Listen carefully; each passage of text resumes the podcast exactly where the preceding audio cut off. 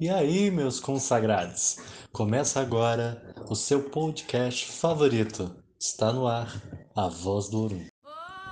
O avanço da mulher por suas conquistas pessoais e por sua posição na sociedade também se originou a partir da iniciativa de algumas figuras femininas de candomblé.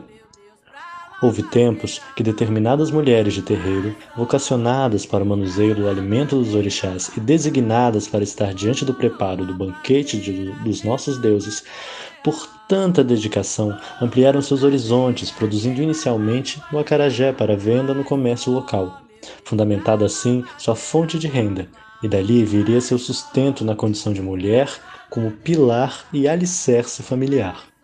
É imprescindível dizermos que aquele que come do acarajé se alimenta de axé, da energia do candomblé.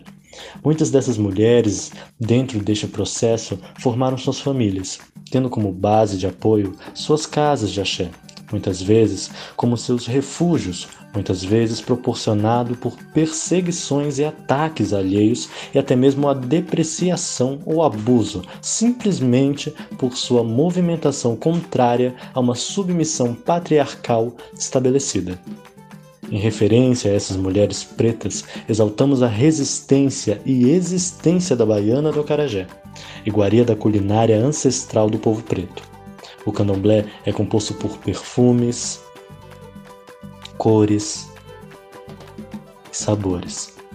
Porém, é composto por mulheres resilientes e precursoras do favorecimento econômico regional, do incentivo em favor do crescimento pessoal de muitas outras mulheres, fortalecendo e empoderando a mulher preta, seja ela como trançadeira, chefe de cozinha, empresária de artesanatos, tal como as lendárias lavadeiras que, com seus encantos nas rezas, nos cantos e em sua força estrutural, mantém sua memória viva na essência das mulheres pretas e em sua resistente perpetuação na transição da sociedade.